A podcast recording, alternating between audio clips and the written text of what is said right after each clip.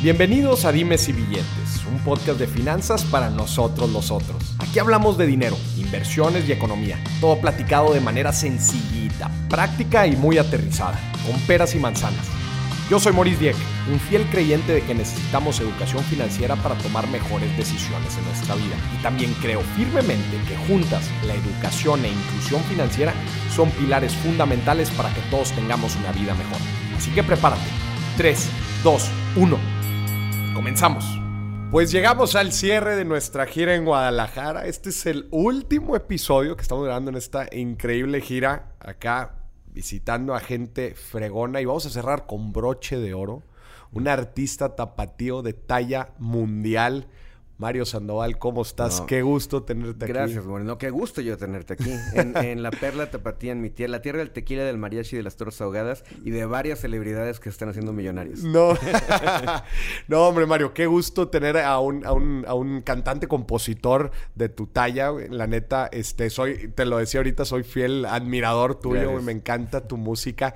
Y el tener tu trayectoria aquí, tu historia y que nos platiques también un poquito de cómo funciona todo este pues, ¿qué te diré? Medio eh, misterioso mundo de la música, en donde pues hay tanta gente que quiere vivir de esto que les apasiona, de ser, de ser cantantes, de poder tocar en algún grupo, pero pues no saben en verdad de lo que están hablando cuando, cuando hablamos de negocio y cuando hablamos de finanzas. Entonces, uff, le vamos a dar una muy buena pasada a todo esto, Mario. ¿Cómo ves? Vamos a darle. Venga. ¿Quién es Mario Sandoval?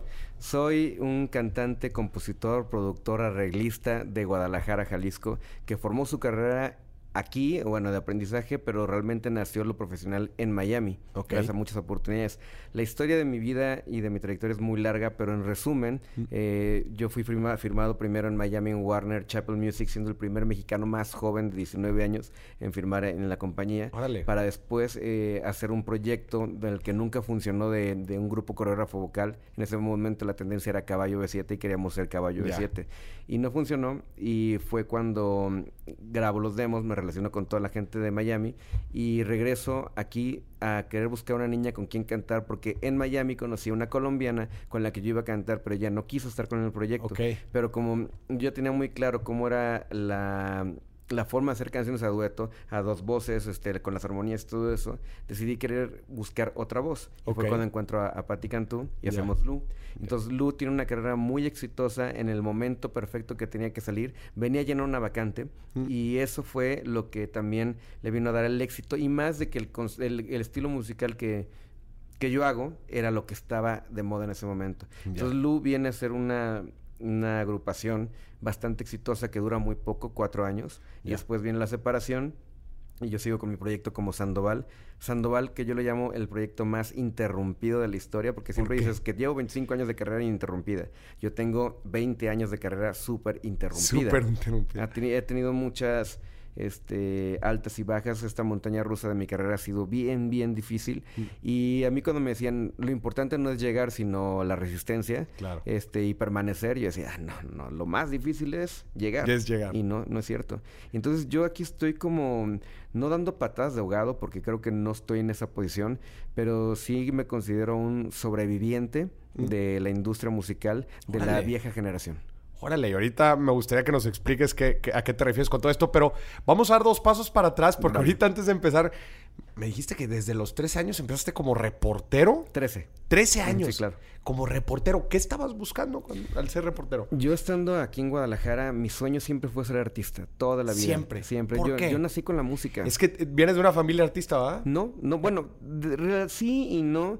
el hermano de mi mamá fue Jaime Ortiz Pino, que fue este, una, la voz icónica de la radio, eh, la gente que sepa quién, bueno, no creo que mucha gente sepa quién es, pero era la voz de la W, la gente, de las personas más importantes, fue pionero en la industria de la música, fue director de EMI, de CBS Records, este, sale en la serie Luis Miguel, de hecho como que firma Luis Miguel, ¿no? Entonces, o sea, de ahí viene a lo mejor la parte musical, pero no tengo familia artística. creo que todos en, todo ser humano en la vida tiene un don. Mm. Unos lo descubren a los dos años de edad, bueno, no dos, a los cinco o seis años, y otros lo descubren muy tarde. Creo que eh, personas como las, historias ya famosas como la de Kentucky Fried Chicken o, personas que saben desde chiquitos para qué van a, hacer. Yo creo que yo desde chiquito supe que yo nací y que soy y que desayuno como hice una música. ¿Cómo sabías? Porque lo, lo traes, lo dice, la, la, forma de disfrutarlo, la, la, cuando tú ves un piano y que no te quieres separar de él, ves una guitarra. Era algo que no, no entendías, pero... pero... no como juguete, ¿eh? Porque digo, ah, ponle una guitarra ahorita en un kinder y todo el mundo va a llegar a querer... Claro. O sea, yo la veía con admiración y yo siempre viví la música como nadie. ¿Y esto cómo se relacionaba con el querer ser eh, reportero?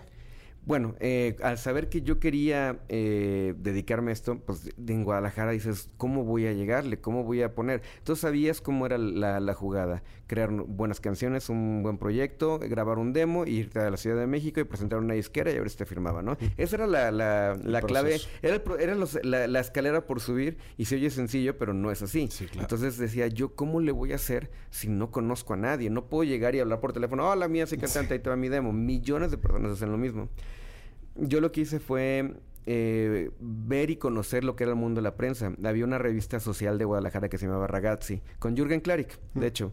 Entonces, con Jürgen Klarik y con Hugo Pulido de los de Cape, mm. ellos dos eran socios y tenían esa revista y me invitan a trabajar ahí. Entré como relaciones públicas. Ya sabes, yendo a tomar fotos a los antros. Bueno, no los antros, a las fiestas, días de 15. Pero era muy social la, cosa esta. Pero yo sabía que mi café de prensa me dejaba entrar a conciertos, poder hablar con las disqueras en, en los promotores de aquí para que me invitaran a las ruedas de prensa de los artistas y de menos hacerle una entrevista al artista y poder tener como un poquito más de información. Yo quería como eh, que esa fuera mi universidad, las entrevistas, entender de dónde. Había preguntas que los mismos artistas decían, ¿y este cómo sabe? ¿O por qué me pregunta eso, no? O sea, le preguntaba hasta el más mínimo detalle de qué cuerdas usaban en sus guitarras. Y decían, nadie me pregunta por las cuerdas de guitarra. Y entonces ese fue un camino que me hizo conocer muchos artistas, pero realmente no fue lo que me hizo llegar a grabar un disco. ¿Qué fue? ¿Qué te llevó a grabar un disco?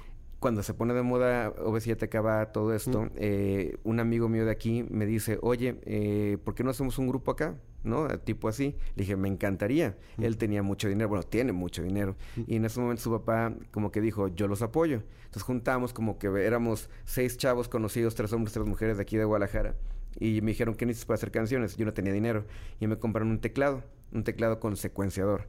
Y le dije, con este yo puedo hacer todo. Y me puse a hacer las canciones que se volvieron muy famosas localmente y que yo necesitaba el elemento para poder crear. Y cuando tengo el elemento, entonces es cuando ya eh, resulta que somos un hit en Guadalajara porque pues todo el mundo nos conocía.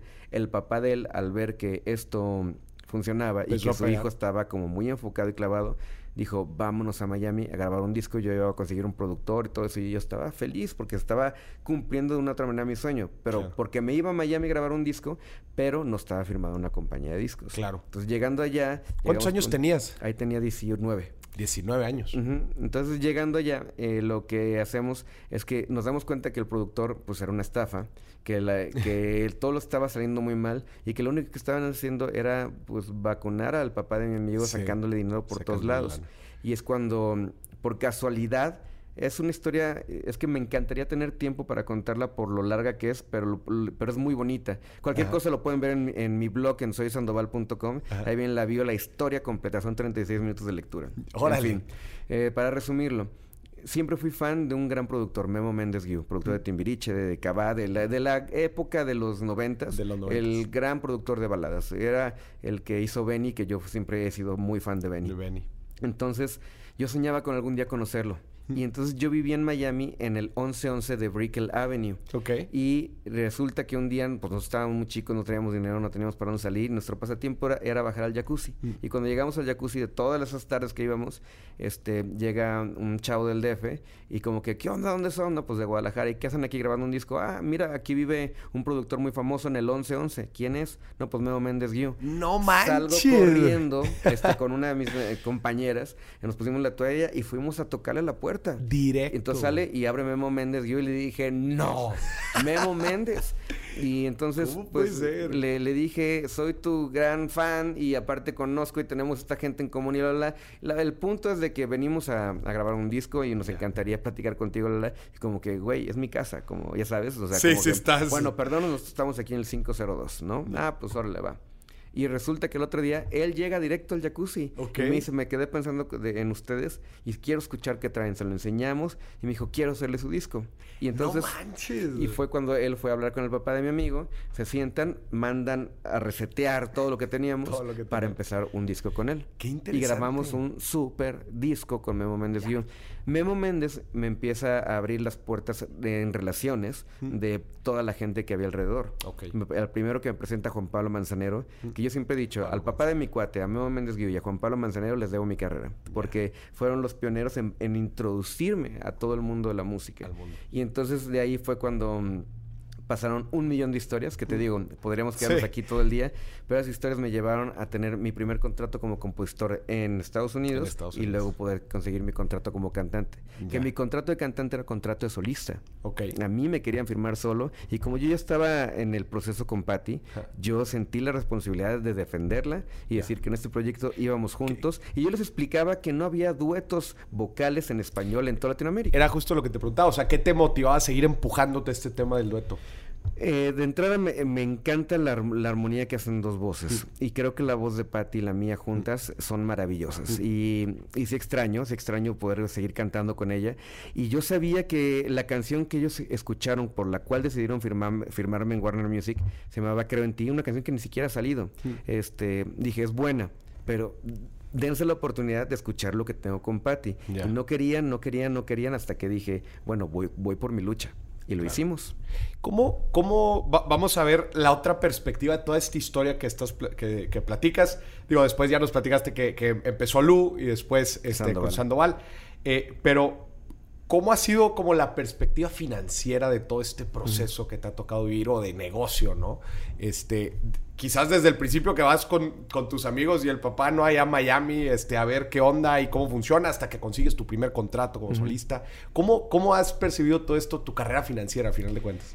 Eh, creo que todos, los, las personas que nos dedicamos a algo creativo o artístico, tenemos que, que tener un poquito de educación financiera.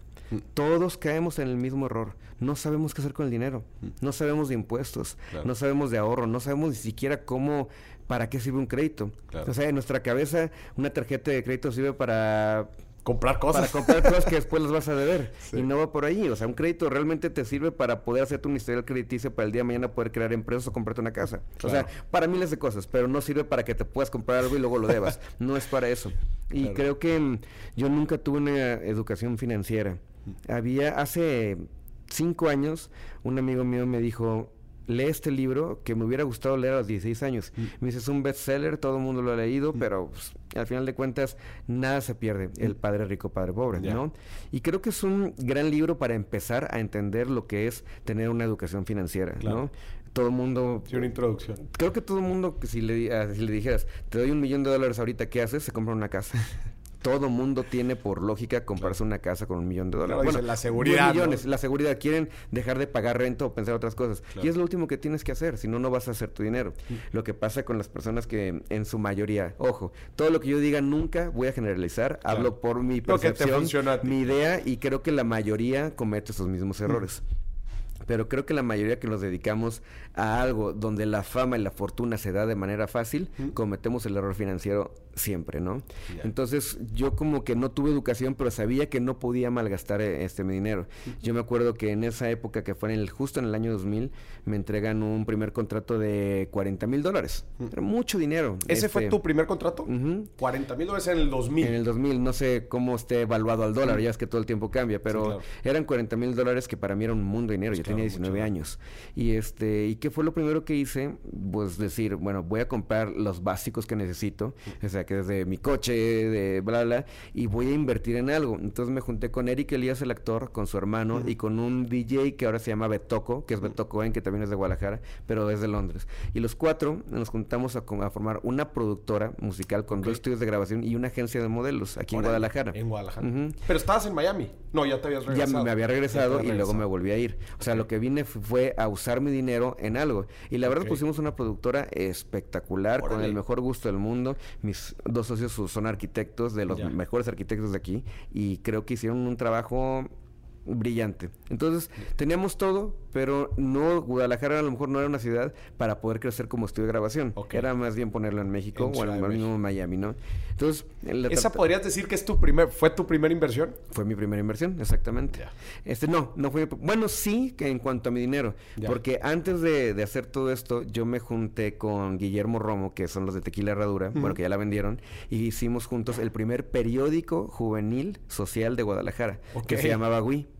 Yo lo inicié como revista, solito, que me ayudó de aquí el señor Gonzalo Leaño en, pues de una u otra manera, patrocinarme la, impresión de la, revista. Mil tomos. Y yo iba a los antros y los repartía y, decía, esta era mi revista, pero era mi revista donde yo, sin ser diseñador, hacía toda la chamba, hasta inventaba los horóscopos.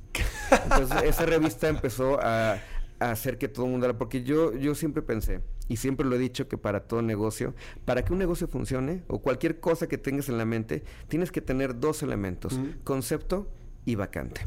Tienes que tener algo que no exista y tienes que darle un concepto. Si tienes eso, pues vas a, vas a llenar un lugar que hace falta, no a buscar que te dejen entrar donde ya está lleno. Algo que ya esté lleno. Entonces yo en esa, en esa revista lo que hice para que todo el mundo hablara, sabiendo que estaba mal lo que estaba haciendo, hice una fotonovela con gente conocida de Guadalajara. Entonces yo agarraba a, Chucha con Chucho y le ponía esta foto y hazle así, bla. Entonces todo el mundo al ver la revista decían, ¿qué es esta estupidez? Entonces podías ver las secciones de lo que fue la revista, pero todo el mundo estaba viendo las últimas tres páginas. Pero todo el mundo habló de la revista. Es cuando dices ahora en, las cosas que hacemos en redes, que si tú no tienes hate, no funcionas. No funciona. Si nadie te tira hate, no funcionas. Entonces, bueno, este, hice esa revista, me junto con Memo Romo, lo hicimos periódico y es cuando viene la oportunidad de Miami y le dejo todo a Memo. Y entonces Memo lo hace un gran periódico. a ver, me, gustaría platicar sobre esto. ¿Tú crees eso de que mm, si nadie te tira hate o eh, no funcionas o esta famosa frase de no, no existe tal cosa como la publicidad mala? Pues es que, mira, algo que no sé si te has dado cuenta de una otra manera y no lo quiero tomar como un gran ejemplo ni que diga, no, la sabiduría de Sandoval. No, no, no, pero yo en mi percepción creo que cuando la gente se junta a comer o a cenar o no sé, para tomar un trago básicamente, se les acaba el tema. No hay tema de conversación. Entonces, es eso que quieren sacar es el chisme. El chisme nunca ha sido una buena noticia, siempre ha sido una mala noticia. Y si no existe la mala noticia, te la inventas. Y nuestro hobby es hablar de las personas que tenemos en común. Y entonces, si yo te digo, este, hablas de Juan, yo te digo, no, es que sabes que si Juan es un pendejo. Entonces tú me dices, no, Juan no es un pendejo. Ay, cabrón, pues cromasela. ¿Sabes? Como que no, no, no, no se permiten, ahora sí que normalicen hablar bien de los demás. Claro. Creo que hablar bien de alguien, eh, la gente se entera, como se enteran que hablan mal, se entera que hablan bien. Y que se enteren que hablan bien va a reforzar mucho la amistad. Pero no te, no te das cuenta tanto cuando hablan bien de ti que, que, que como te enteras cuando... No importa, pero es, es, más fuerte la ganancia de hablar bien que la de hablar mal. o sea, lo que voy es que yo ya no salgo porque no soporto que hablen mal de alguien, si defiendo, soy un lamehuevos. Sí. Y si aporto, estoy cayendo en el mismo pecado y no me gusta. Ahora, cuando la gente te tira hate en, en, Instagram, en TikTok, en estos podcasts, en lo que tú quieras, cuando te tira hate, es porque se escudan detrás de, un, de una pantalla en la que no pueden decirte lo, te lo dicen de frente, eh, yo te puedo asegurar que toda la gente que te pueda, por ejemplo, tirar hate a ti, si lo sientes aquí, el momento que te conozcan van a cambiar de opinión. Igual conmigo. Lo que pasa es que les encanta eh, estar ahí para atacar pensando que se van a ganar qué. Yo nunca le he mentado a la madre, ni siquiera al que todo el mundo le menta a la madre, ¿sabes? O sea, yo no, no entro en eso. Trato de sacar lo positivo de todo y en verdad fomentar que la gente aprenda a hablar bien de los demás. Pero el hate, la verdad, crea el chisme en la mesa y hacen que digan tal y te llega un alcance que no te conocía, que al menos vaya por el morbo de la mierda que te tiraron. Entonces, apruebo el hate de trabajo en redes, o sea, lo que hagamos en esto, pero no apruebo el hate de las personas que te rodean. Ya, claro, eso es, eso es. Sí, creo que estoy de acuerdo. O sea, al final de cuentas, como dices, el morbo de la mesa, ¿no? Todos quieren estar hablando de algo, especialmente si es algo, pues, como que, ¿no? Eh, así de, controversia, etc. Pero hay que tener cuidado, porque muchas veces, y lo he visto con muchos TikTokers, eh, provocan su propio hate para crear esa, esa fama. Crean esa, ese odio tan agresivo porque eso los hace querer que todo el mundo hable de y luego se sienten muy famosos. decidan a qué van, qué quieren ser. Por ejemplo, a mí que me presionan mucho con las redes sociales. Yo no soy una, yo no soy un artista de, de Instagram, yo soy un artista de televisión, ¿me explico? Yo soy de los que me eduqué a a ser más privado con mi vida privada, no a publicarla en tanto. las redes sociales son todo lo contrario. Es totalmente todo lo contrario. Entonces yo, yo no estoy como de que, hola, ¿cómo están? Voy saliendo sí. la entrevista con Morris y pues bueno, creo que va a estar... No me siento capaz de eso todavía. Creo que la gente a mí me busca por música. Ahora, que si fuera difícil para mí ser ese tipo de cosas, pues creo que pensado lo podría lograr, pero la gente no me va a tomar en serio con la música. Y creo que mis plataformas más importantes son Spotify y YouTube. Y es en las que estoy enfocado y en las que me va mejor. Qué bueno que lo tienes bien identificado. Oye, Mario, platícanos, entonces pusiste la productora aquí en Guadalajara. Y no funcionó. No funcionó, el mercado no, no daba. No, no es que no había clientes. No había, clientes. No había cómo, cómo generar dinero. Entonces realmente era invertir, invertir, invertir. Eso sí, teníamos el lugar más bonito de Guadalajara, pero no era un, no era un negocio y, yo creí, como, al, mira, como yo soy una persona de mente creativa de música, yo no soy una persona que te, que te sepa dominar los números, no lo soy. Entonces, yo lo único que sabía era que no quería malgastar mi dinero y que lo quería invertir en algo que al final de cuentas, cuando se vendió todo, pues lo recuperé en especie, en equipo, que a la fecha pues, es lo que me ha dado para trabajar como productor y como compositor. Y todo el tiempo voy renovando, pero eh, no fue negocio. Y te regresas, entonces termina esta inversión, te regresas a Miami, ¿no? Exacto. Y Platícanos un poco del éxito de Lu. O sea, creo que tú lo tenías muy claro de, los duetos funcionan muy bien, tú funcionaste perfecto con Patty. Platícame esta etapa inicial, o sea, ¿cómo se da este éxito? Pues em, creo que Patty y yo al momento de estar en esta burbuja, que es Guadalajara en la que vivíamos, eh, no veíamos más allá. Creo que estábamos demasiado... Eh, apegados tanto a nuestras familias, a nuestros amigos, a, a, lo que tenía que pasar de acuerdo a Guadalajara. ¿Cómo le encontraste a ella por amigos en común. Por amigos Ella tenía, ella cantaba con Daniela Urrea, una muy amiga mía, y que ella me dijo, oye, tengo un grupo de los Legios que queríamos hacer un concurso para cantarle al Papa Roma, o sea, imagínate. Y de ahí eh, voy al estudio a grabarlas, y cuando conozco a ella Patti, que la escucho cantar, dije, madre mía, la voz más bonita que he escuchado. y dije, yo tengo que cantar con ella. Y lo logré. Y le invitaste. La invito. ¿Y cómo, cómo empieza esta evolución? Pues esta evolución, yo ya tenía las canciones, tenía los demos, le dije, eh, estoy buscando hacer esto. Yo iba a cantar originalmente con Sarah Macmillan y Sara no quiso. Entonces le dije a Patty, me gustaría, nada más que creo que tienes ciertas como actitudes que me gustaría que cambiaras, porque si no, no podría cantar con alguien. Porque, o sea, como que veo a futuro, no veo a mañana. Me dijo, claro que voy a cambiar, estoy chiquita, no sé qué tanto. Me dije, pues va. Y la verdad es que nos hicimos los mejores amigos del mundo y nos la pasamos increíble. Pero te digo, al momento de tornar la burbuja, al momento de hacer un video en Los Ángeles, al momento de grabar un disco en México, al momento de, pues, de hacer todo de este tipo de cosas, como que no sabías qué había fuera de, la burbuja, no sabías de, de qué se trataba el mundo, a qué sabía, a qué, de qué colores eh, eran, había sabores, colores, este, acentos, todo o sea, hasta el clima era diferente en cada cosa que veíamos que no lo supimos manejar. Y lo, lo que pasó fue que entre ella y yo competimos mucho. Entonces, em, han habido muchas cosas de de controversia entre mi relación con Patty. Y yo lo único que quiero, por ejemplo, decir en mi aspecto con ella es que la admiro, que la respeto, que nuestra separación fue culpa de los dos, no no no le echo la culpa para nada a ella, también me la echo a mí. Este creo que tuvimos un proceso de inmadurez muy fuerte, un problema de ego espantoso.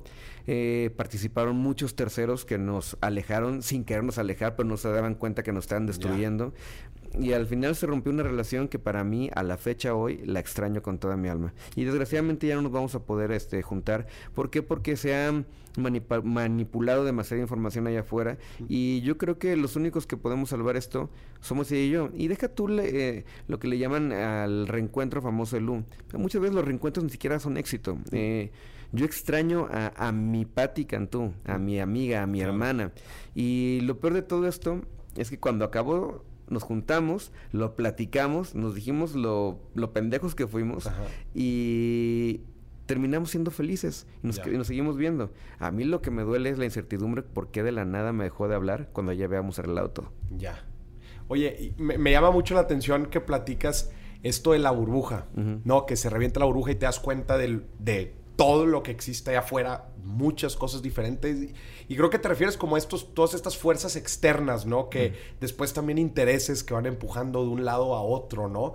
¿Cómo, cómo digo, eh, entiendo que fue como una parte principal de, de, esta ruptura, pero como que ahora a posteriori, ¿qué reflexión haces sobre todas estas eh, fuerzas o intereses? Bueno, más bien yo le podría dar un consejo a la gente que se está dedicando a esto, y es que entiendan que sí, somos personas que tenemos corazón y alma, y lo que hacemos lo hacemos por corazón y por alma, pero somos un producto, y somos negocio para alguien. No por lo que podamos sentir o por lo que podamos, lo que puede ser algo maravilloso, mágico y soñador para nosotros, para la persona que le va a invertir dinero, tiene que ser así. Entonces, al ser un producto, al, al, que en una mesa que en la que ni Patti ni yo estábamos sentados, decidían, vámonos con todo por ellos, íbamos a invertirle y cuánto presupuesto hay, ah, cabrón, pues muchísimo dinero, íbamos a quitarle el presupuesto a otros artistas, porque me tocó que otros artistas me dijeron, cuando tú llegaste nos quitaron el presupuesto a nosotros. Entonces, no nomás es, o sea, no todo se acerca de una canción. Se trata de muchas cosas que deciden los, los jefes en, en, una junta de, presupuesto. Claro. Y a nosotros nos dieron todo. Y no sabíamos. Entonces nosotros pensábamos que era súper fácil.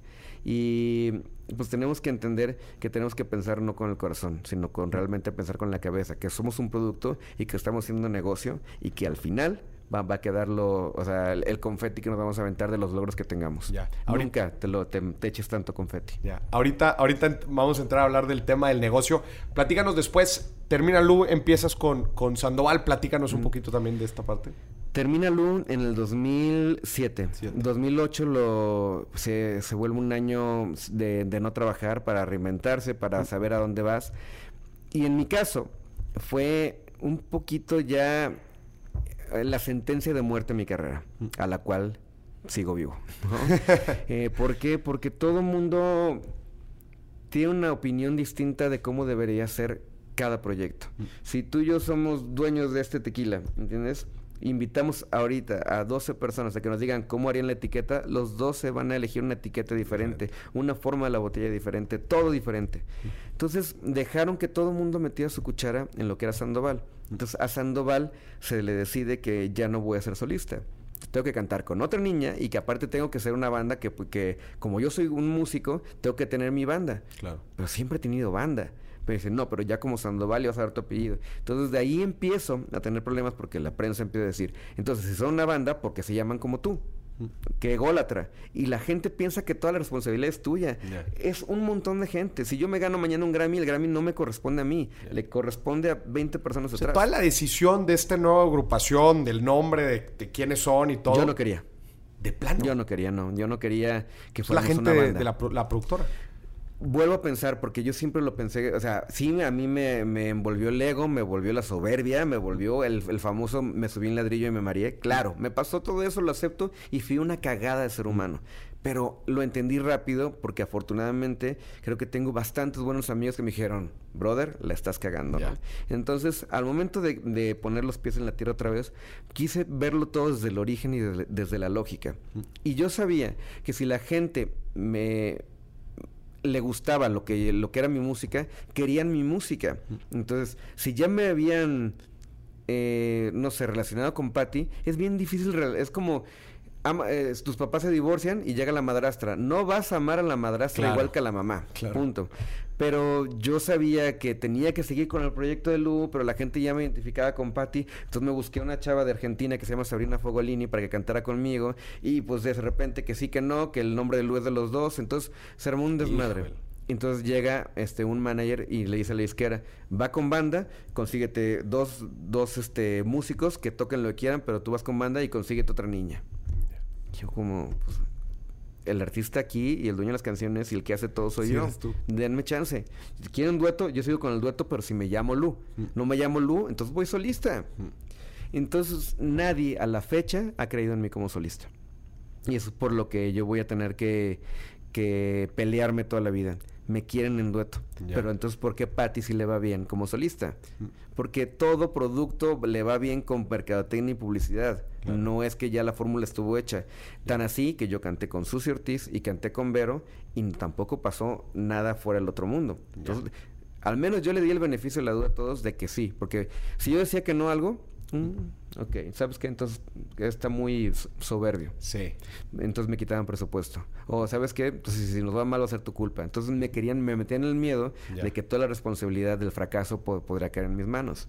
¿Y qué pasó? Que cuando yo hice todas las cosas que ellos me dijeron que hiciera, la banda. Luego llega otro manager y me dice, no, banda no, puro dueto, entonces nos quedamos puro dueto. Oye, que la niña no, y entra otra, y entra otra. Entonces, ¿a qué están jugando conmigo? ¿A qué están jugando conmigo? Es un platillo, no le pongas azúcar a lo que lleva sal. Y luego me hicieron grabar el disco que siempre lo he dicho que más he sufrido en toda mi vida. El disco que se llama Deja que la vida te sorprenda, donde viene la canción de la noche, donde yo soy un cantautor. Yo aquí no estoy por bonito, estoy por mis canciones. Y es la primera canción que yo no compongo. Y la única condición fue, al menos yo voy a hacer la letra, no una traducción, mi versión. Y la canción le fue muy bien porque tenía presupuesto.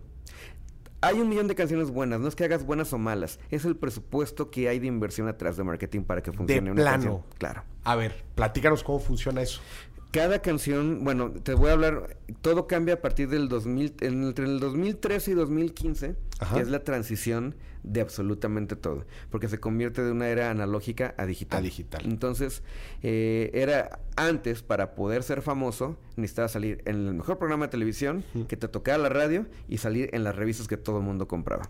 Esa era la fórmula secreta. Ahí es donde le no había más. ¿Cómo salías en eso? Entonces tenías que tener una compañía de discos para tener acceso a las grandes notas de periódicos y de revistas. Tenías que tener una disquera para que pudiera pagar el sonar en la radio. Que ya no es un secreto. Todo el mundo sabe que se le paga la radio para sonar. Claro. Eh, salir en televisión. ¿Cómo tienes acceso para salir en su época en Siempre en Domingo, salir en otro rollo, salir a la fecha en los programas? Pues necesitas alguien en una compañía de discos que tenga esa ese poder de fuerza para poder entrar. Y la fórmula era perfecta. Entonces, una disquera agarraba eh, un presupuesto abismal de acuerdo a la región. Si eres un artista regional, vas a lo que es toda habla hispana, toda Iberoamérica. Y si eres un artista local, pues, pues vas nada más a tu región, de, en este caso México. Luego fue un artista regional. Sandoval se convirtió en un artista local nada más. Ya. Entonces, eh, hacen el presupuesto, entonces crean discos de mucho presupuesto, o sea, muy caros, videos muy caros, lo, tienes lo mejor de lo mejor y se decide hacer un disco cada tres años para sacar tres o cuatro sencillos a lo mucho y a cada uno darle una promoción. Entonces, de repente sale tu canción y sabes que ya todo el mundo escuchó la canción porque está en el radio de todos lados. Estás en las portadas de las revistas, estás en, todos los programas de televisión más importantes porque antes, vaya, no tenías ningún celular con pantalla. Jugabas culebrita con el celular. Y entonces, ¿qué era en lo que te entretenías? En la televisión. En la televisión, en la revista, en el periódico y el radio y se En pocas palabras, antes nos decían qué leer, qué ver y qué escuchar. Y a mí me tocó ser la suerte de los que te... O sea, mi música a ti te la impusieron. Hoy que tú decides qué leer, qué ver y qué escuchar, entonces tú decides qué vas a consumir. ¿Qué, entregaba el artista? O sea, eh, obviamente no hay lonche gratis. O sea, la disquera tenía todos estos contactos, tenía toda esta lana. Entonces tú llegabas con ellos y les dices, ah, pues bueno, yo, te, yo tengo la capacidad de hacerte famoso. ¿Qué entrega el artista? En este caso yo llegué con grandes buenas canciones. Era la época de la balada. Yo soy de, la generación del 2000. Los 2000 eran muy románticos. A nivel, todo, todo era balada. Y, más aquí en México, ¿no? Todos los artistas de Latinoamérica tenían que venir a México para poder triunfar. Por la, por ahora sí que el, tamaño del país, por la cantidad de estaciones de radio, la cantidad de eventos promocionales de radio que, acaparaban miles y miles de personas en todos los estadios del país y por eh, la famosa televisión, ¿no? Salía en la televisión aquí te hacía llegar a todos lados. No, claro, pero a, lo que voy es, eh, quizás te pregunté qué daba el artista, más bien, qué sacrificaba. O sea, me imagino que estos contratos no eran Ah, ok. O sea, no, porque pensé que era el artista, entonces el artista daba No, no, claro, el artista pues da su talento y sus canciones. Pero era, era, realmente muy difícil ser elegido para poder ser parte. Por ejemplo, tú ves eh, la estación de radio Los 40 y es porque son 40 espacios en la radio. Entonces hay espacio para 40, realmente 40 canciones para estar en rotación. ¿Cómo te elegían? Pues es que tenías que llevar algo a la mesa que pudiera ser un producto vendible. Ya. O sea, los artistas somos generacionales. Marcamos una generación esa generación, esas generaciones, porque son varias de una u otra manera, crecen contigo hasta que se casan o tienen hijos. Los que son muy, muy, muy fieles, de hueso colorado, van a seguir contigo hasta que se mueran. Claro. Pero los que no, marcaste una generación en la que tienes que darle chance a nuevas generaciones de venir a marcar nuevas generaciones. Entonces, uno no tiene que luchar siempre con la soberbia de querer ser eterno en esta carrera. Tiene que hacer las paces con uno mismo de saber que su tiempo acabó. Pero ahí es donde entra el negocio. ¿Por qué? Porque un artista primero lo, eh, se vuelve artista y más en la música desde muy chico. O sea, es, muy raro que tú veas de que acaban de firmar un nuevo artista que tiene 58 años. Sí, claro. no, todos son artistas chicos. Pones la semilla, ganas mucha popularidad vas dejando esos sencillos que son canciones en el corazón de una generación para que al final... Los escuchen. A ver, cuando tienes 16 años, es muy difícil que tengas dinero en la cartera para pagar un boleto en la Auditorio Nacional. Pero cuando ya tienes arriba de 25, ya trabajas, entonces tú ya quieres tu asiento, tu baño y tu barra para disfrutar de lo que... Pero los tienes que ir eh, sembrando, ¿no? Yo le llamo el árbol de aguacates. Ok. Tarda mucho, pero cuando da frutos, se vende y se vende caro. Y, es, y este proceso lo entienden perfectamente, ¿no? Las disqueras y productoras. O sea, desde chicos los vas calentando, ¿no? Con, vas invirtiendo en artistas de, de, de, estas edades para que después, como dices, cuando lleguen ya a una edad productiva donde tengan dinero, pues ahora sí puedan pagar. No, ahí te va. Lo que pasa es que las disqueras, eh, que ya, ya también cambió el modelo de negocio, las disqueras ahora bueno, desde un principio, hacen que un artista se vuelva popular. Entonces, el artista va, eh, bueno, antes del 2013 vendía discos o vendía las canciones en iTunes.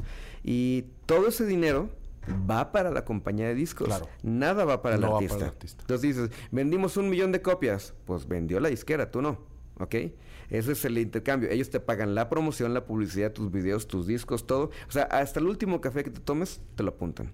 Entonces, tú recibes el 16, 19, 14% de regalías de lo que vende el disco, pero no lo ves hasta que recuperes hasta el último café que ellos pagaron en ti. Ah, la inversión de ellos se tiene que recuperar. Sí, o sea, pero realmente nunca vas a ver ese porcentaje. Y, a ti lo que te pagaban, o sea, era lo, el contrato, ¿no? Lo que decías, cuando te firman tan un contrato tan cierta lana. ese fue un contrato de compositor, como una ah, editora.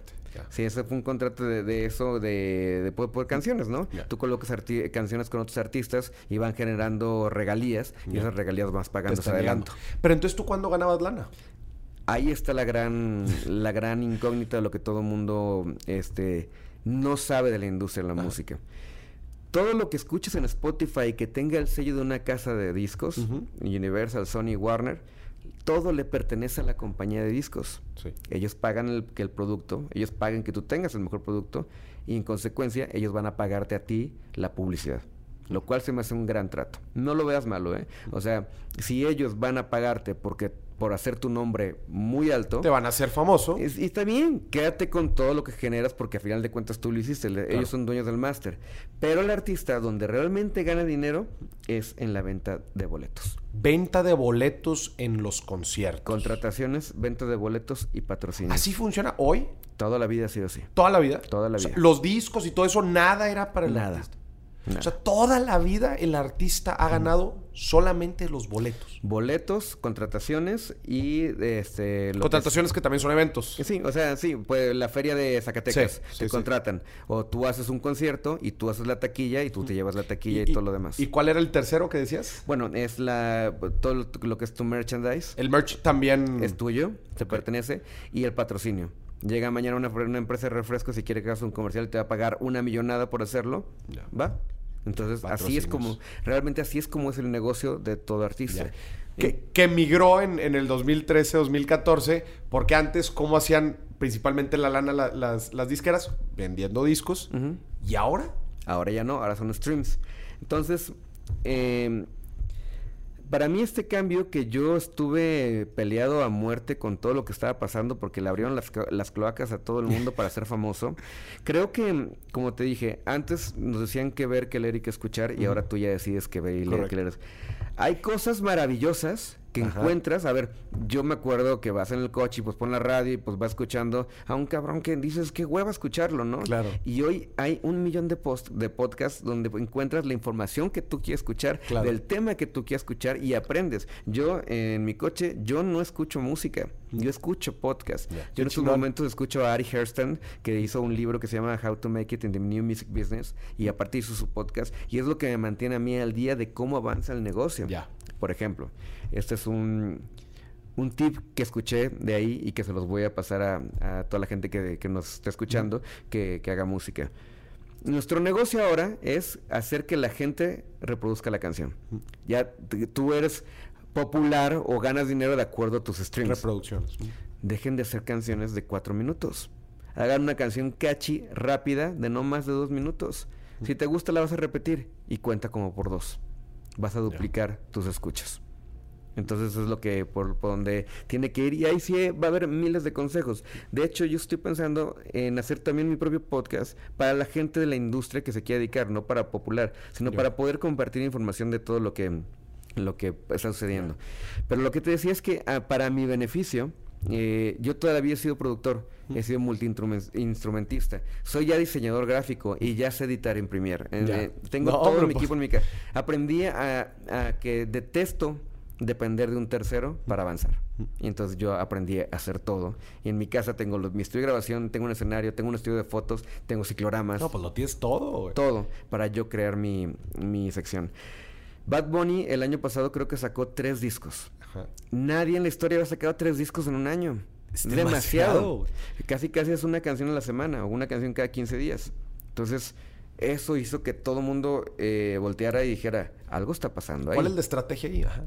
La estrategia es que nos dicen en Instagram o en TikTok o en redes, eh, ¿qué es lo que más te dice alguien cuando dices, es que quiero crecer en Instagram? Es que, güey, tienes que subir más historias, es que, güey, tienes que subir más contenido, es que mejor calidad, es que edita tus fotos, es que Sube, sube, sube, sube, sube. sube, sube, sube. Yo creo que, en mi opinión, insisto, no, la gente que son expertos pueden ir a mentarme la madre, bienvenidos todos, pero yo tengo mi propia opinión de eso. A ver. Así como quieres ganar followers, también estás ganando on followers. Entre más contenido jodido subas, más te van o a silenciar o a quitar. ¿Por qué? Porque, mm, vaya, si la gente a mí, que me le gusta mi música, que sabe que conmigo llora o que conmigo va a tener una esperanza, ¿por qué le va a interesar los huevitos, o sea, que me estoy desayunando en la mañana, ¿sabes? claro. Hay cosas que yo no tengo que hacer de acuerdo al mame de cada quien. Creo que cada persona tiene una personalidad para, para ser eh, seguible y creo que hay personas que por intentarlo quieren ser, eh, que la gente lo siga a base de qué? De cosas, de mal contenido que no lo vas a lograr. Claro. Pero tú crees que esto también aplica eh, eh, eh, En la música. para el caso de cantidad de canciones, como es el caso de Bad Bunny? Yo sí creo, ahí te va, ¿por qué? Porque pase lo que pase, ya no vamos a volver a la, a la vieja escuela Ajá. en la que sacas una canción cada cuatro meses y se hace esa astropublicidad. Astropublicidad. Hoy la gente voltea a ver a TikTok como su plataforma número uno de promoción de canciones. Por eso tú Es ves... impresionante eso, ¿no? O sea, ahora para viralizar una rola que tenga un pedacito de 30 segundos catchy que lo puedas, que se pueda viralizar en TikTok y así a tu canción le va a ir bien. Y todo mundo también está neciando demasiado. Yo veo a muchos compañeros artistas que están neciando en el género, en que quieren hacer que sus canciones tengan bailecito y todo el mundo, Sí, le, hace, claro, el todo mundo le hace lo mismo. Hay un millón de cosas que la gente quisiera hacer. Tan fácil como el otro güey que nomás le hace así, ¿sabes? Sí. Y ya. y todo el mundo lo hizo. No tienes Sí, que hacer, eh, que overproduce tus bailes o todo. O sea, no Claro. puedes, ah, seamos más creativos. Así como hacemos música, seamos creativos para que no. Claro. Hay un dicho que tengo muy grabado. Si quieres ser uno menos, sé uno más. Entonces, no vayas como que tan borrego. Busca, Al- al- busca tu concepto y tu vacante. Claro. Oye, Mario, eh, justo estaba leyendo una nota hace poquito que en un reporte anual de una de las principales disqueras en el mundo, eh, justo cuando estaban explicándole a sus, a sus accionistas eh, las diferentes buckets o cajas de generadoras de ingreso, este, justo pues tenía ¿no? la, la caja de los streams, ¿no? La caja eh, de los bolet boletaje, cosas muy tradicionales, ¿no? Y como que mencionaban que, que las cajas de toda la vida, ¿no? Que decían. Pero había una nueva caja, una nueva fuente de ingreso que ya estaba a la par de las otras, que estás hablando de, de toda la vida. ¿Y sabes a qué, eh, a qué se refería esa caja de ingresos, esa nueva fuente de ingresos? A los ingresos generados por Eh, resulta que cada vez que alguien hace un Instagram Reel, un TikTok, y utiliza la rolita, los 30 segundos, los 15 segundos, el minuto, lo que puedas utilizar, obviamente le pagan una cantidad a la, a la, a la por tener la biblioteca de música, A la le, editora. le pagan una, una lana a la editora. Bueno, pues este tercer bucket de lana era dado esto, dado las redes sociales. No, las Por- redes son súper importantes. Está cañón. Está muy importante, pero a lo que voy, no, no se esclavicen en trabajar tanto en sus redes. Trabajen algo que sepan que puede gustar, algo que pueda hacer que la... O sea, trabaja para ser seguible, no trabajes para tener contenido, no lo hagas. Yo de hecho me metí a mi Instagram porque yo lo tengo desde que inició Instagram y yo lo usaba realmente como una red de amigos para lo que era compartir algo de foto de una fiesta, un amigo, pero ahora ya se convirtió en, un, en una tarea, en una herramienta de trabajo. Me metí a borrar más de 2.500 fotos. Órale. Si te fijas, los grandes, grandes Instagramers tienen 9, 10 fotos. Porque Instagram es una revista. Y entonces la gente va a entrar a tu revista a ver qué. A ver, ¿qué? Si, si a mí me interesa seguirte a ti porque creo que das buenos consejos financieros o todo eso, voy a ver todo eso. Pero si tú subes una foto con tu perrito, a mí, hombre, Claro. ¿me entiendes? O sea, Sí. ¿por qué voy a, a mí no me interesa ver tu perrito? Y entre más subas fotos con tu perrito o cocinando o de que tu nueva camisa y modelándola, unfollow. Claro, no te sigo por eso. Quiero seguirte por lo que tú haces. Claro. Entonces yo estoy enfocándome en que, ok, eh, quiero que mi revista de Instagram sea enfocada 100% en la música. Yo me hice una cuenta privada para mis amigos en la que sí subo mis cosas que, que son más personales, a como yo fui educado, ¿no? De, Claro. de la privacidad, ¿no? Pero mm, si ya quisiera, por ejemplo, si yo mañana fuera novio de una celebridad. A la gente le encanta el mame. Y le va a encantar saber si ya nos vamos a casar, si ya vamos a tener un sí, O sea, eso les Se encanta. te va a aumentar las vistas bruto. Claro, pero se te van a bajar los plays. Mm. A la gente le interesa el morbo, pero se, des- se descuida de tu música. Claro. Entonces, creo que si llevo ya 20 años de carrera, 21 años de carrera, eh, han sido, y si he sobrevivido a esto, es porque soy una persona que se ha enfocado en su música. Ojo, no estoy peleado en redes. O sea, yo soy una persona que si tengo algo que contar o algo que compartir, lo voy a hacer y voy a buscar la mejor forma. Pero no voy a preocuparme porque mi día sea para crear contenido. Claro. Prefiero pensar en hacer un podcast hablando de la música y poder tener mesas redondas con gente en la industria y dar consejos a la gente que se quiera dar de esto. Us- usar esa energía a andar subiendo, hola, pues ¿qué creen? Pues voy saliendo aquí de con Morris. Sí, no claro. soy esa persona. Hay mucha gente allá que lo hace y que le va muy bien y que los quieren seguir. ¿Por qué a mí? ¿Qué tengo yo para, para dar? Ya. Entonces, a todas las personas que nos ven, que están luchando todos los días con su Instagram, con esa vanidad de números, de subir una foto y ver cada tres segundos cuántos likes ya sumó. También se vuelve estresante, ¿no? Y me imagino Es que para adictivo. la, adictivo y para la vida del artista, pues ha de ser muy, también muy tóxico. Oye, te voy a, Mario, me voy a salir tantito del tema, pero no Dale. quiero desaprovechar la oportunidad, este, porque tú eres compositor. Y es una duda que la neta me ha comido la cabeza, güey. Bad Bunny ganó hace poquito el premio al compositor del año. ¿Por qué lo ganó, güey?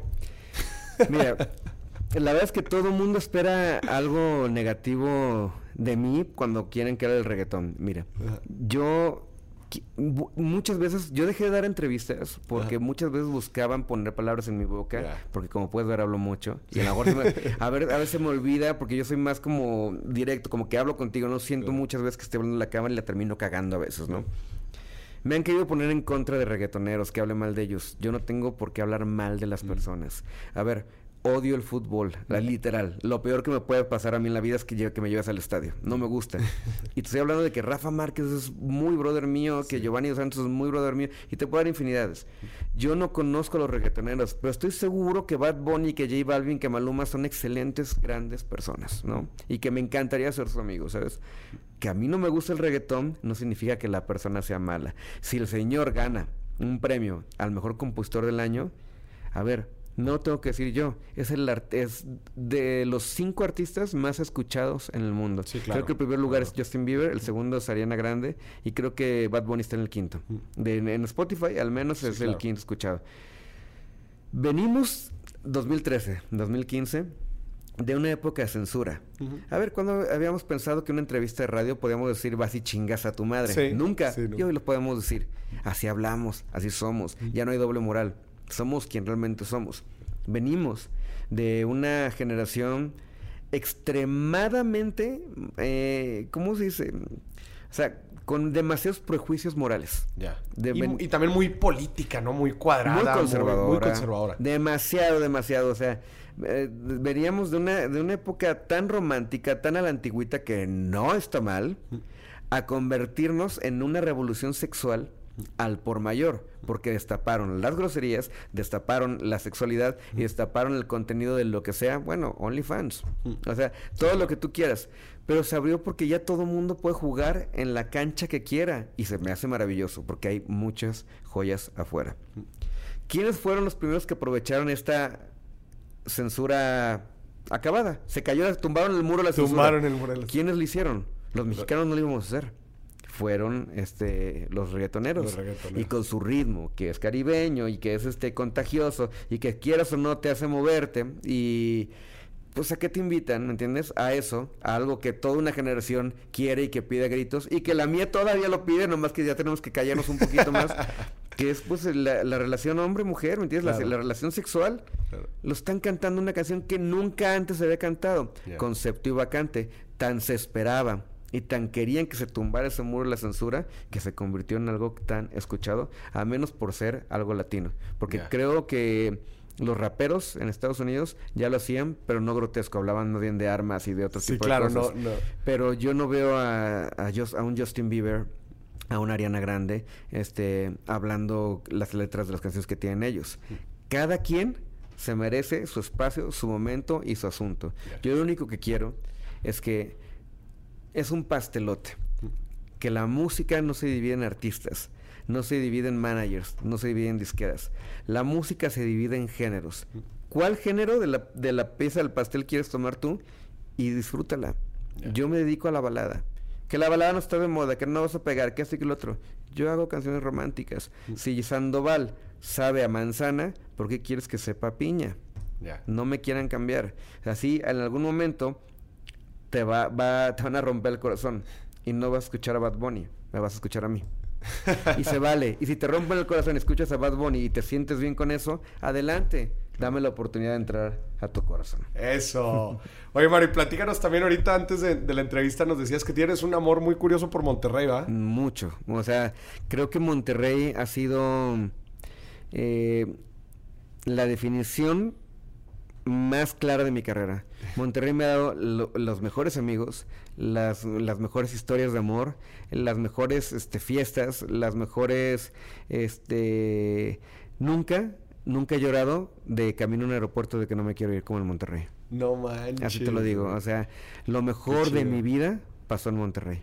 O sea, han pasado muchas cosas en Miami, o sea, hay muchas cosas en la industria, pero como, eh, como persona, lo mejor de mi vida pasó en Monterrey. Qué curioso. Lo, primero que me dijiste cuando viste fue regio, ¿ah? Sí. Yo a la gente regia la amo. Yo siempre he dicho, nací en Guadalajara, vivo en, el, en la Ciudad de México, pero mi corazón es regio. Súper.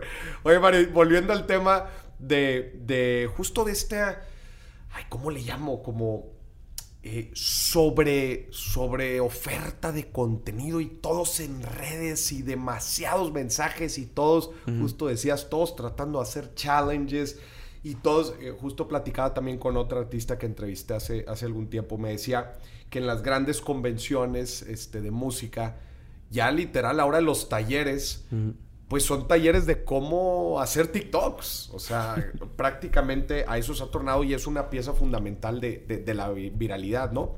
Pero, ¿cuál es tu lectura del futuro de la industria? Y esto, ¿por qué te lo pregunto?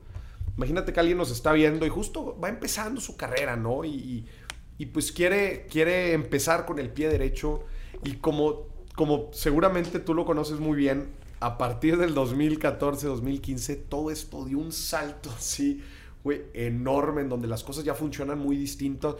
Corrígeme si me equivoco, las mismas disqueras perdieron algo de, de, pues de, no sé, de poder de negociación, ya me dirás ahorita.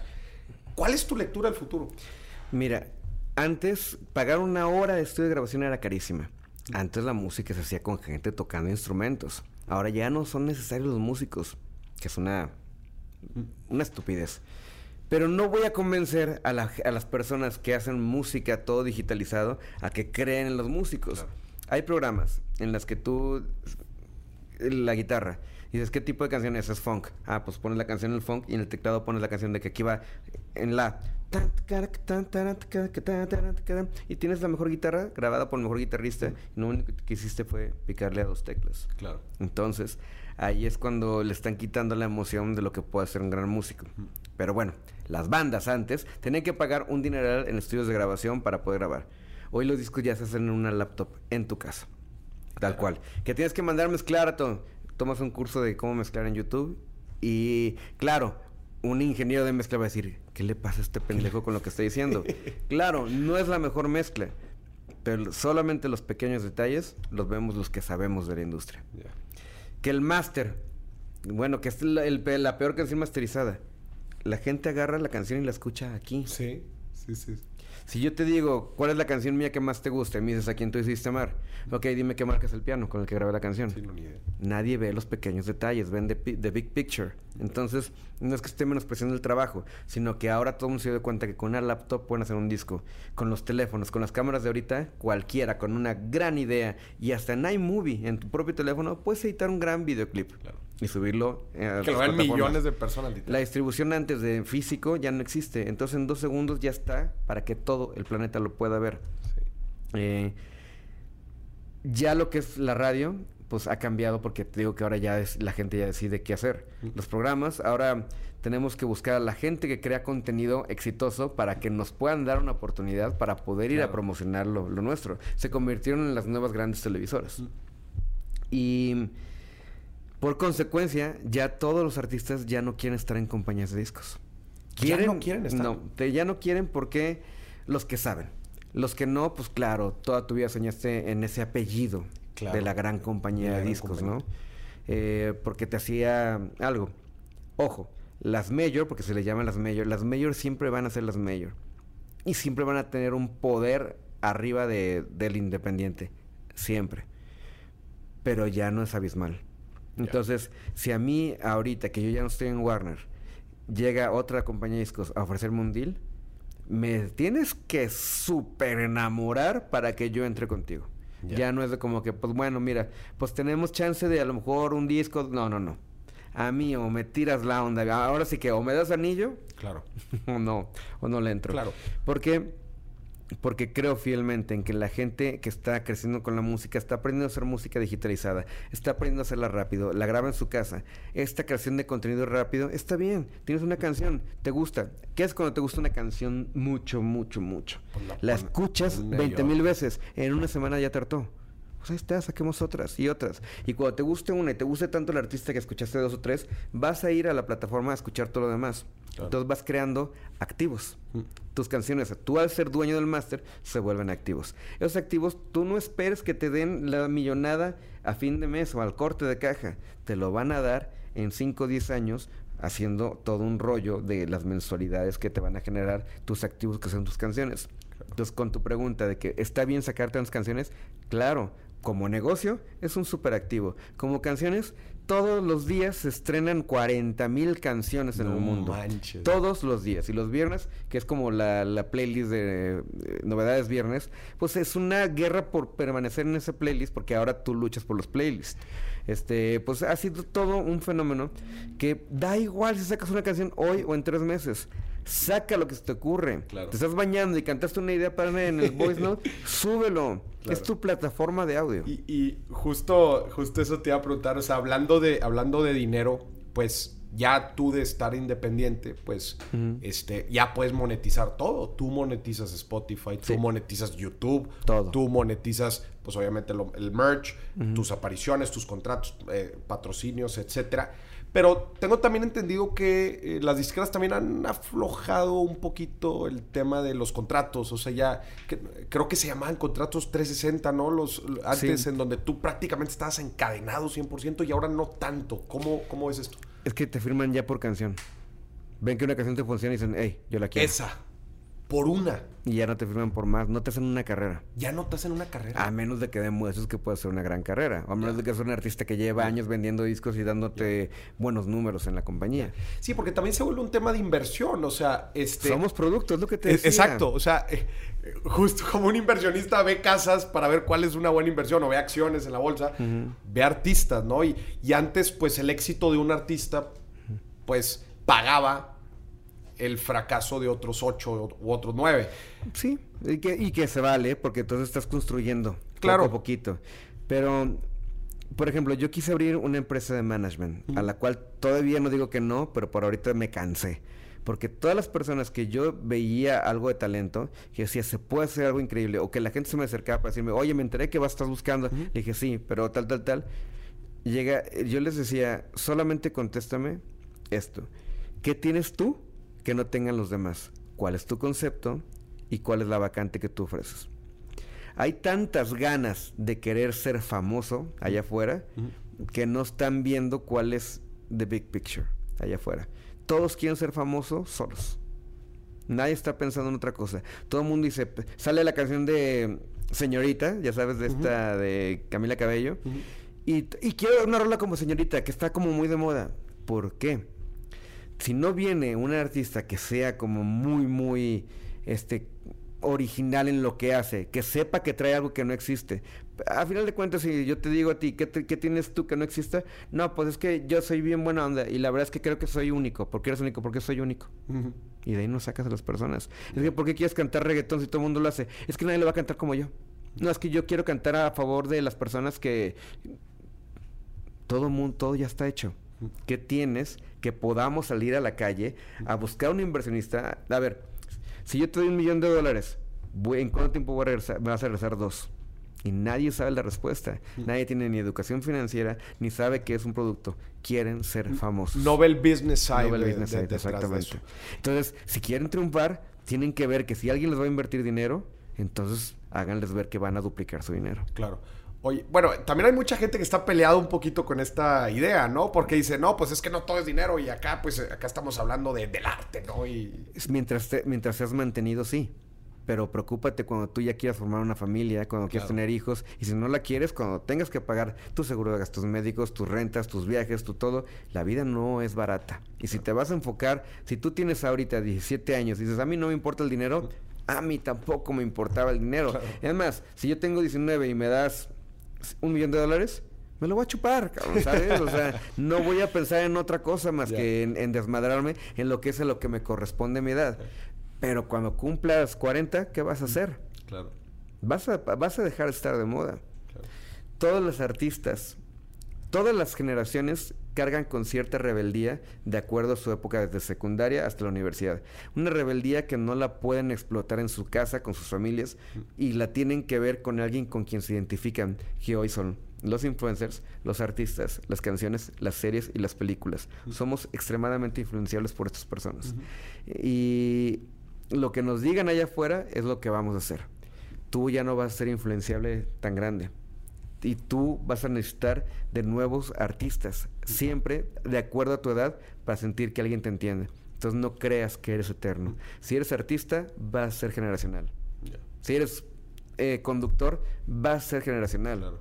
Todos, no dejemos esto. ¿Te vas a dedicar a- a- al arte, al entretenimiento? Excelente. Pero ten, por favor, un as bajo la manga, un plan B. No sabes lo que va a pasar. Mario, imagínate que estás hablando ahorita con un grupo de artistas jóvenes que están empezando, digo, ya me platicaste que por tu empresa de, de administración, pues, de management, este, te toca hablar mu- mucho con ellos. ¿Qué, ¿Qué les dirías en estos primeros pasos de su carrera, tomando en cuenta todo esto que hemos platicado, las nuevas tendencias, redes sociales, este, las nuevas formas de hacer música, las nuevas formas de asociarse?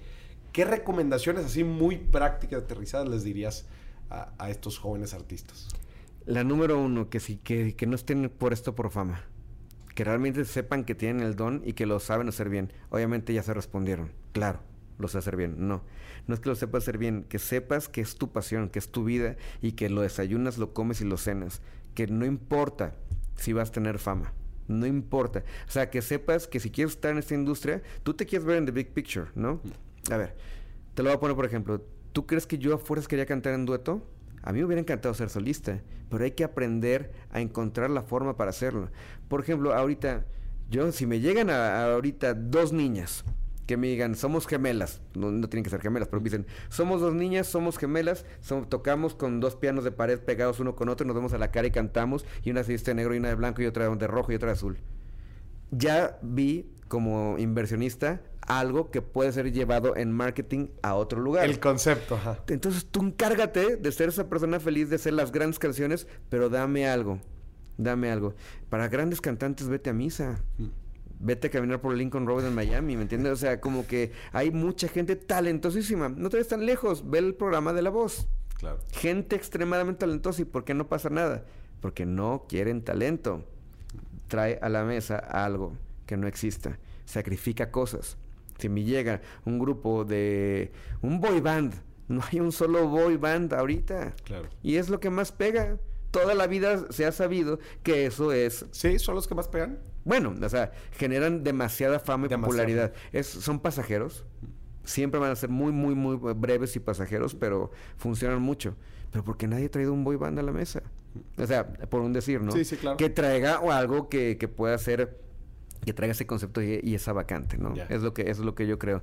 Yo les doy el concepto de eso, que no que no busquen la fama, que busquen realmente que sea su pasión y que y que sean capaces de sacrificarse para todo. Esta es una carrera de entrega total, que entiendan y comprendan, que lean y que estudien de, de qué se trata esta industria todos los días, que tengan educación financiera, por favor, que tengan un plan B de vida y que lean las letras chiquitas de los contratos.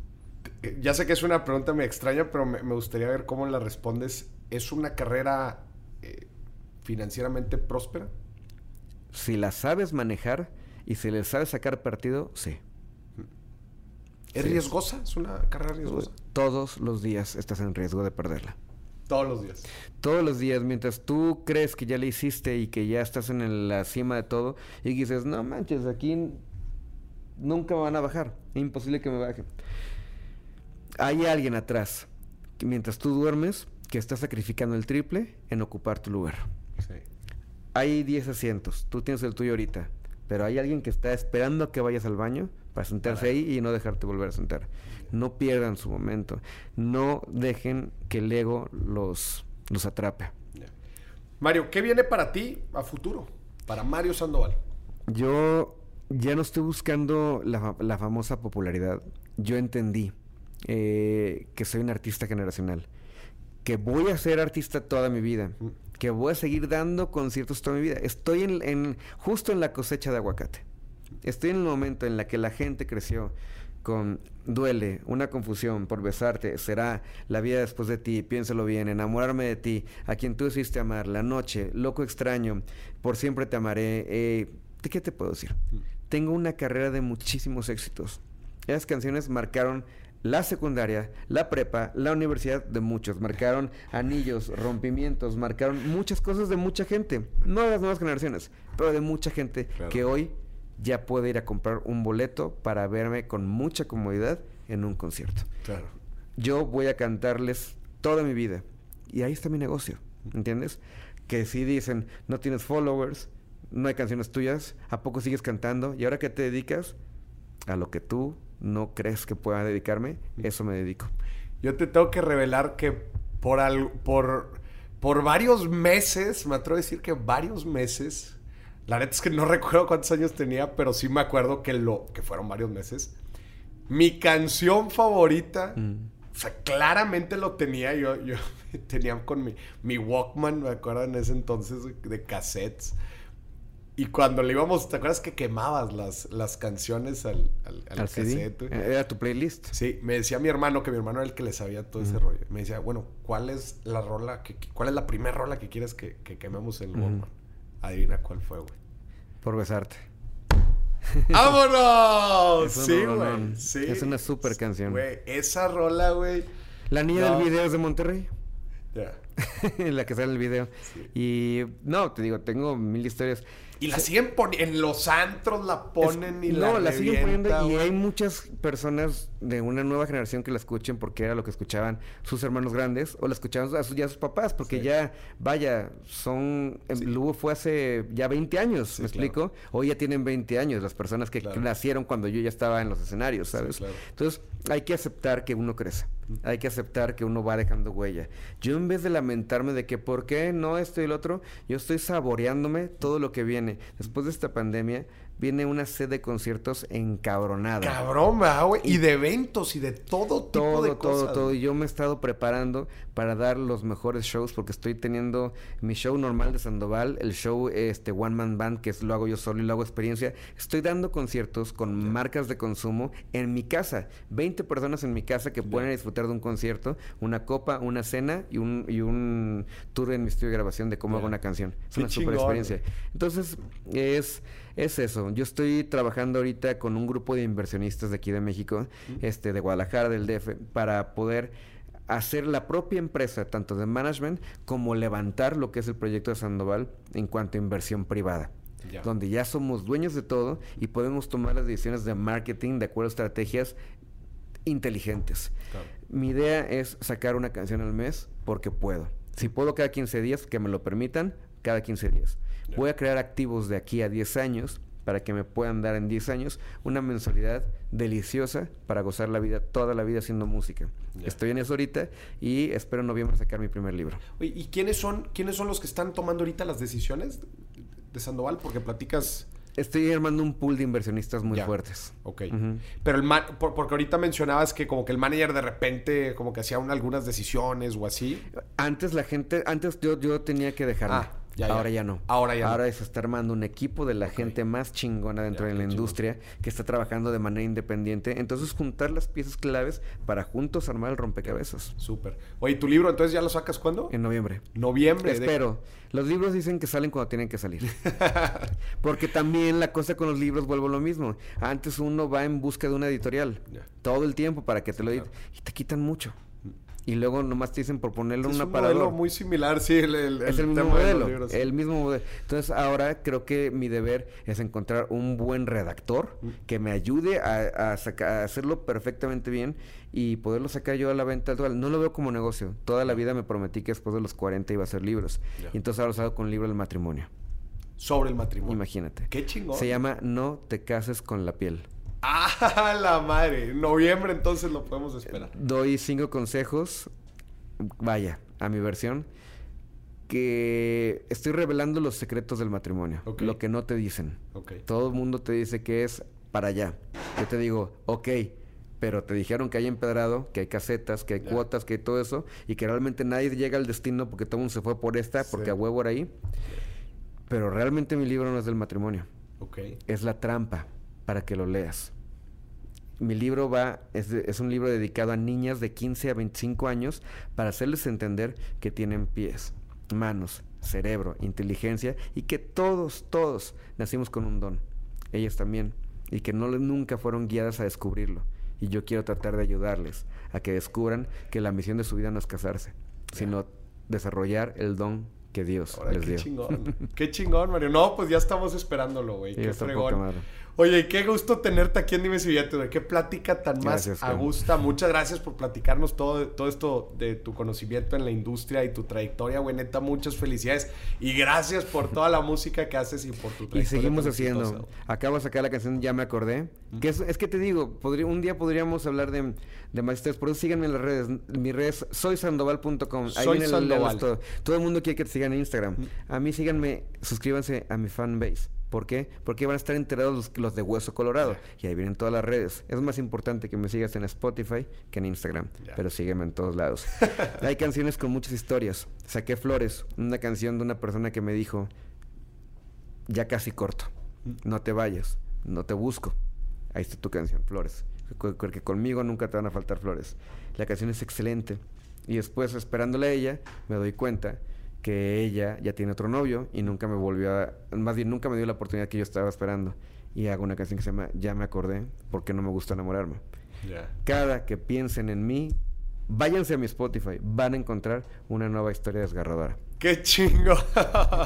No, hombre, qué fregón, Mario. Seguramente vayan, vayan entonces, soy Sandoval en todas las redes sociales y en Spotify. Vayan a seguirlo también y sigan disfrutando esta música tan preciosa que hace Mario Sandoval.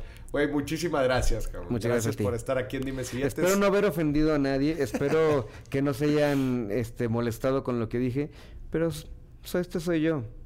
Eso, pues si no, ¿qué?